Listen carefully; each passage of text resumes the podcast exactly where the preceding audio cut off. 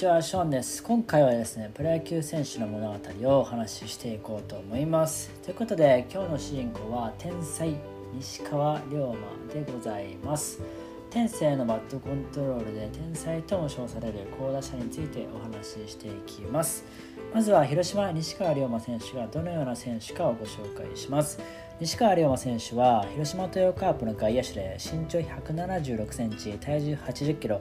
今年でプロ7年目の28歳の選手です。右投げ左打ちで最大の武器は高いミート力とバットコントロール。ボール球やワンバウンドの球をヒットにすることもあります。また 50m6.0 秒と俊足も兼ね備えています。間違いなく今後の広島を背負っていく選手の一人だと思います。本日はそんな西川選手のルーツに迫っていきます。なおこれから紹介するにあたり継承略させていただきます。西川は1994年に島根県で誕生し大阪府で育ちます。この龍馬という名前は歴史好きの父が坂本龍馬から取ってつけたそうです。小小学校1年生の時にですね野球を始めまして先輩の母親にですね人数が足りないと誘われて少年野球チームに入団しました。父が監督をしていたこともありまして練習はね厳しかったそうです。なんか泣かされてたとか言って言いまし言ってましたね。そして左打席に変えたのが小学4年生の頃でそれもですね試合中に打ってみろと突然言われて変えたそうです。それでもですね2打席目でヒットを放ち抜群のセンスはこの頃から抜きん出ていました。中学に進学するとシニアに所属しキャプテンとして活躍する傍ら中学校ではウェイト部に所属し体を強くしていきました。ここは福井の名門敦賀気比高校に進学します。県内屈指の強豪校でも西川の打撃センスは突出しており入学直後の紅白戦で上級生に混じって快音を連発します。肩を痛めており本職のショートではありませんが1年夏からファーストのレギュラーを獲得します。そんな西川でもある選手の打撃を目の当たりにした時に人をすごいと思ったのは初めて。高校に行ってあの人のバッティングを見てすごいなと感じたそうです。あの人というのは一学年上のオリックス吉田正尚だったそうです。そして西川は2年秋にキャプテンに任命されますが新チームの前評判は史上最弱だったそうです。しかし試合を重ねるごとにチームは力を発揮するとその2年秋の福井県大会で優勝を果たします。続く北信越大会でも3番ショートを担う西川は打ちまくるとこの大会をも制し春の甲子園の切符をつかみ取りました。3年春の甲子園に出場した敦賀気比の初戦は浦和学院です。しかし持ち味のバットコントロールは影を潜めチームも2対10の大敗で初戦敗退となりました。夏戻ってこればいいと甲子園の土は持ち帰りませんでした。3年夏は福井大会準決勝で2年秋に勝利した福井工大福井に敗れ最後の夏が終わりました。高校通算25本リーダーを記録しました。そして進学かプロかの選択を迫られた西川は大学へ行くと甘えてしまうと思った。大人の球を見てからでもいい。自分で稼ぎながら野球をし1年でも早くプロに行きたい。との理由で進学はせず社会人野球の王子製紙に入社しました。王子では1年目から公式戦に出場します。そして2年目も順調に成長すると3年目にチームの3番打者に定着します。さらに社会人の日本代表に選出されるなど社会人野球を代表する選手となります。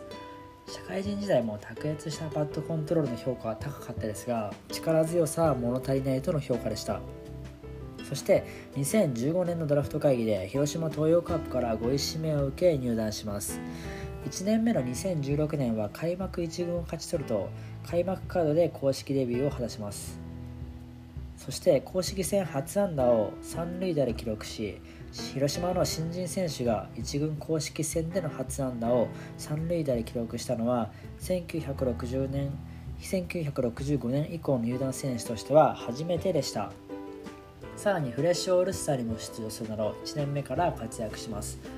1軍では62試合に出場し打率2割9分4厘0本塁打3打点を記録しました。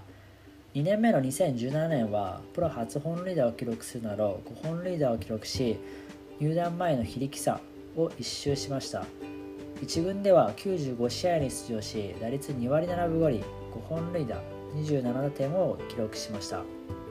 3年目の2018年は開幕1軍入りも不振にて2軍で調整となります。1軍への復帰後は好調でサードのレギュラーに定着しました。そしてプロ入り後初めて打率3割を記録しチームのリーグ3連覇に大きく貢献しました。一方でサードの守備では17失策と制裁を吹きました。この年は1軍で107試合に出場し打率3割9厘6本塁打46打点を記録しました。4年目の2019年は外野手に転向します。シーズン序盤からクリーンアップになるなど打撃は好調で27試合連続安打を記録した期間もありました。さらに夏場は1番に定着すると月間4本の先頭打者本塁打。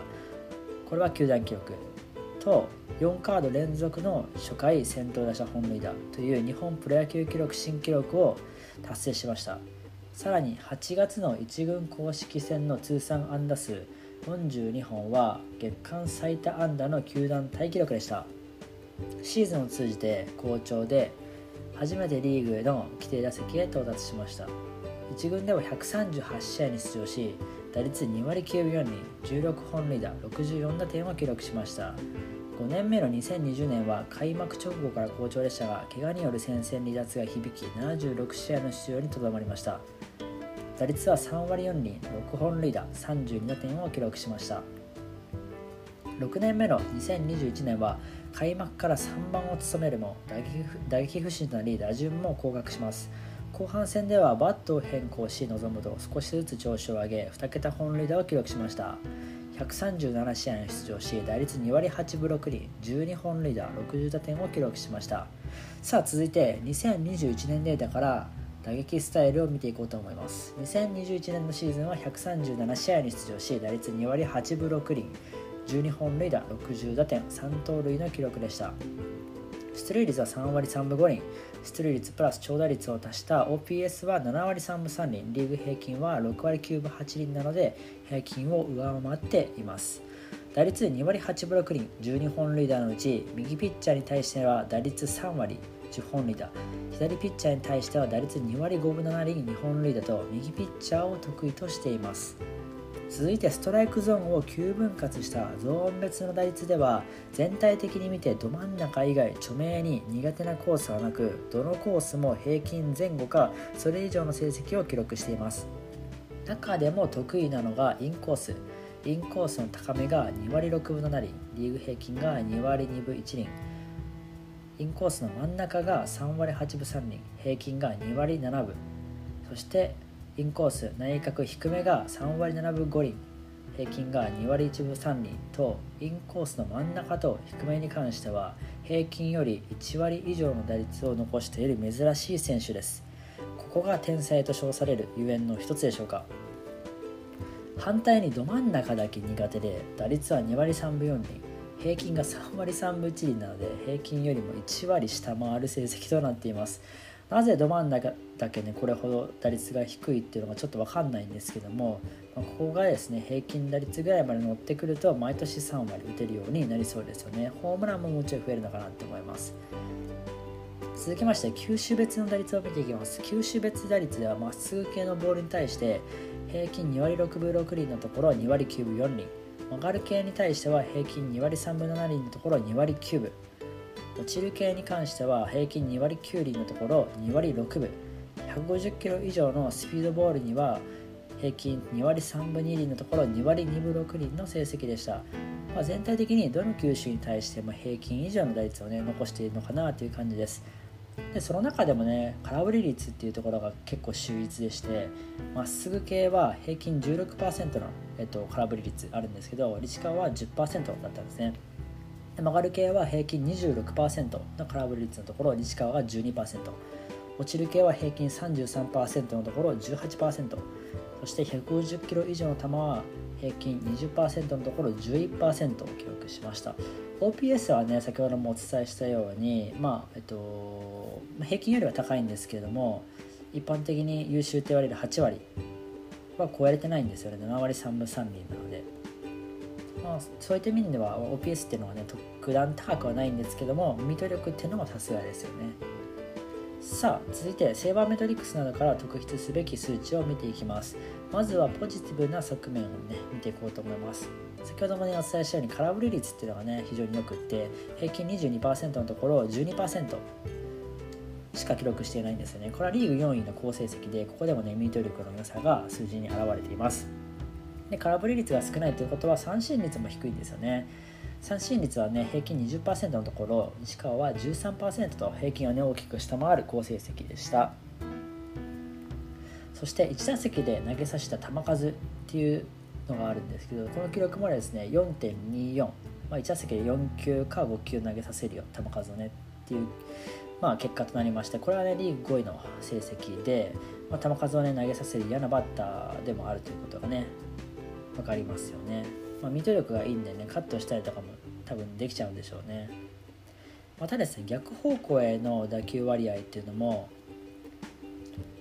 えっとリーグ3位のね34.2%を記録しています。3分の1は逆方向へ飛ばしているということで広角にね打てている点でもねあの少ないバッターと言えそうですよね。あんまりにもひこうプルヒッターというか引っ張っちゃうタイプのバッターだとそういうようなシフトをね組まれちゃったりとかそういう風なねえっと、守備位置になってしまうんですけどこれだけね広角に打てるようなねタイプだとそういうのもなかなかね取りづらいってところがあるので結構ね、えっと、レベルの高いあのないバッターなのかなって思います。続いてネガティブな面なんですけどネガティブな面正直これといってね特別ないんですよね。めちゃめちゃなんか劣ってるっていうのがなくって強いて言うのであればフォアボール率ですね。平均が7.8%のところなんですけど西川が6.7%と、まあ、平均よりもね1%若干低いかなっていう感じではあります。確かに出塁率もね3割3分台でしたっけ？3割3分5厘とかだったので3割3分5厘ですね。3割3分5厘だったので3割近い打率でこの出塁率っていうのがねちょっと低いのかなっていうふうには思いますね。最低でも3割56分ぐらいは欲しいですよねそれはねこの支給率の少なさフォアボール率の少なさが多分関係はしてきているのでこの辺が高まってくるとあの塁に出る元塁に出てねあの嫌な選手になれるのかなというふうに思います。ということで今日の主人公は天才西川龍馬でした。こんな感じで普段は音声メディア、ブログ、インスタなどで野球に関する情報を発信していますので気になった方はフォローお願いします。本日もありがとうございました。またお会いしましょう。バイバーイ。